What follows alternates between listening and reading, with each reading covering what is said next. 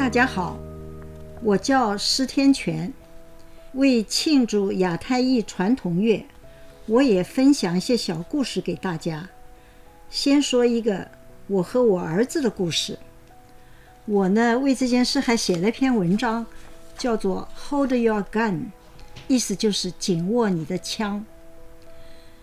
潜意识里，生不逢时，无可奈何；生不逢地。却是可以改变的。当围得水泄不通、与世隔绝的大陆铁幕徐徐拉开时，我已经过了不惑之年。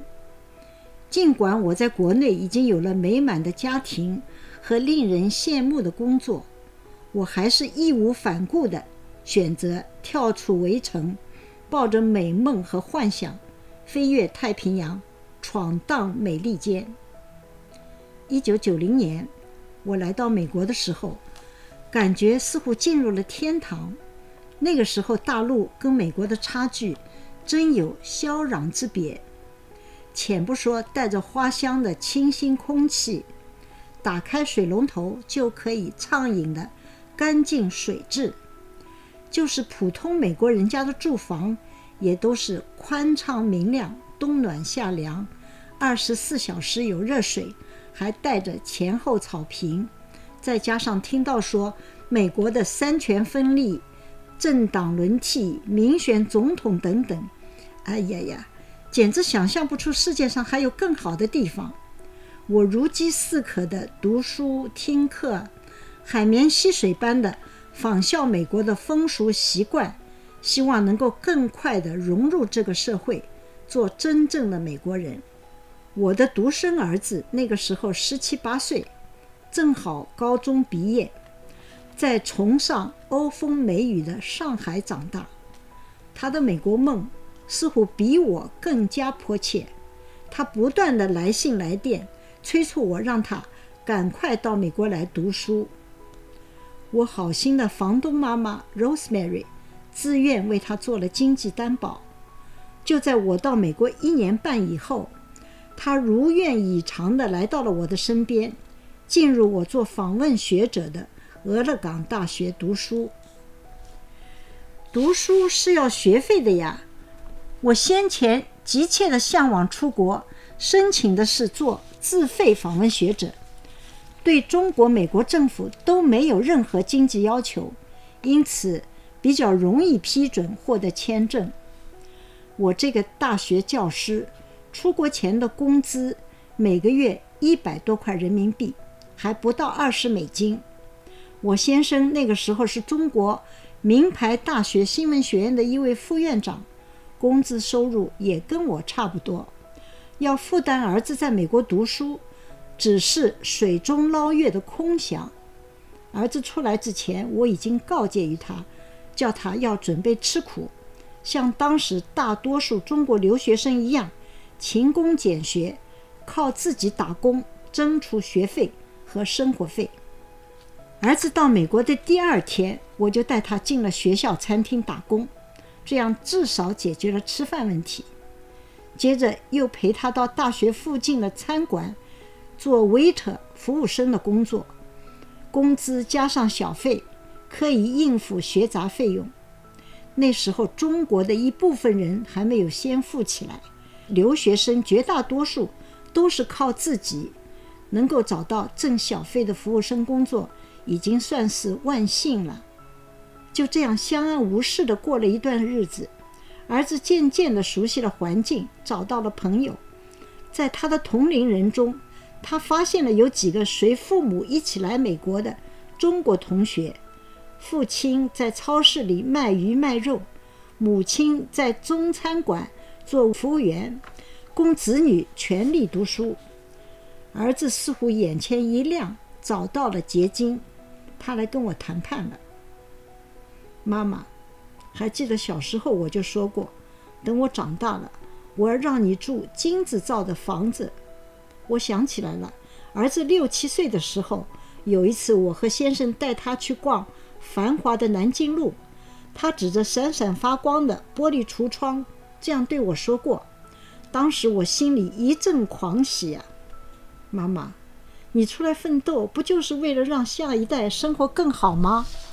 你这么大年纪了，还读什么书啊？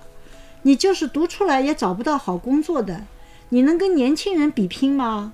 还不如你去打工，让我来读书，我毕业后养你，让你过上好日子。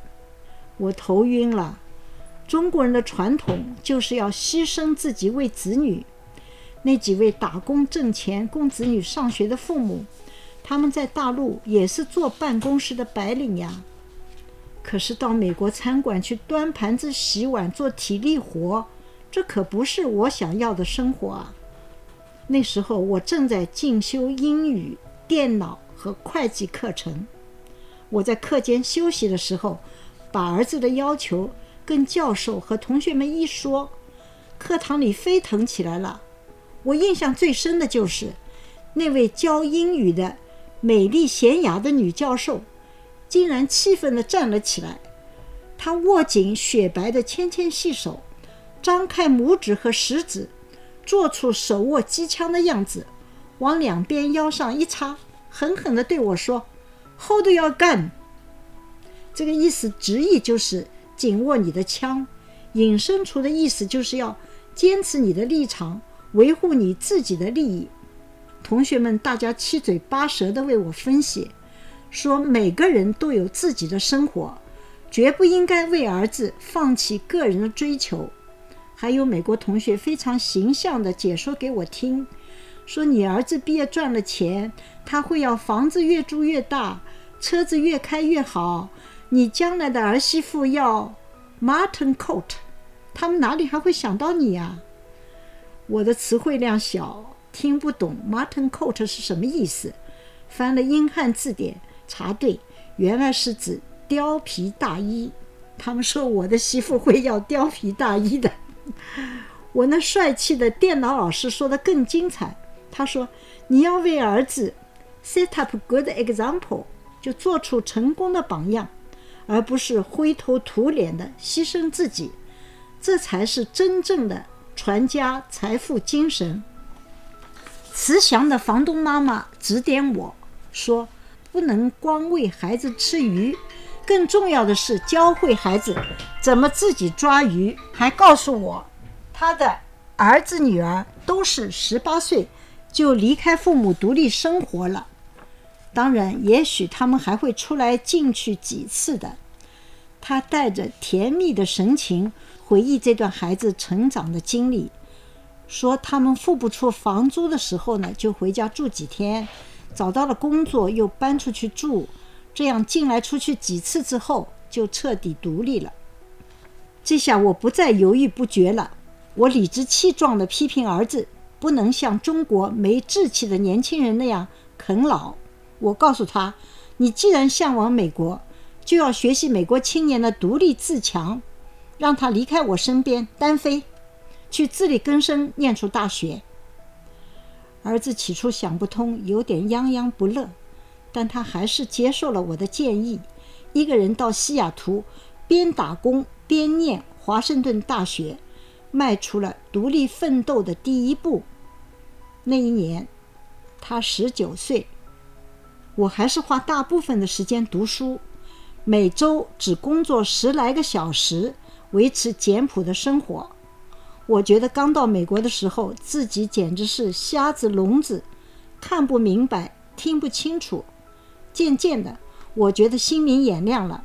我能听懂美国总统的竞选演说，还参加了当地的新移民英文作文比赛，获得了第一名。我的文章和照片登上了当地的报纸，我享受到了知的快乐。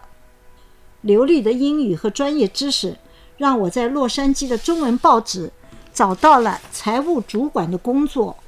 我还为报社引进广告，获得佣金，以自己的智慧和勤奋赚到了在美国的第一桶金。同时，我几乎每天跟儿子通一次电话，两个人交流在美国工作学习的心得体会，互相打气鼓励，母子关系更亲密了。儿子跟几个美国同学合租一套房子，吃住读书都在一起。很快就融成一片。有时候他手头拮据，会写上好几页纸的信，陈述理由向我要钱。我就想起房东妈妈 Rosemary 说她的孩子离家以后又进来出去几次的故事，就微笑着给他寄去了支票。后来我的收入增加了，就干脆全额资助他的学费，让他顺利地完成了大学学业。我很自豪，我觉得自己为儿子做出了在美国立足谋生的榜样。儿子大学毕业工作几年之后，又到 Pepperdine University 去读了 MBA。之后呢，他毅然放弃了银行业的铁饭碗。跟他的美国同学一起成功创业，自己做起了老板。他常常说：“我既不是富二代，也不是官二代。要想生活得好，只有付出比别人更多的努力。”他勤勉奋发，细致周密。他公司的员工都戏称他是 “father”，就父亲。我先生呢，也不无感触地说。如果我们一直把儿子拦在身边，他恐怕就会像国内有些孩子那样，永远长不大。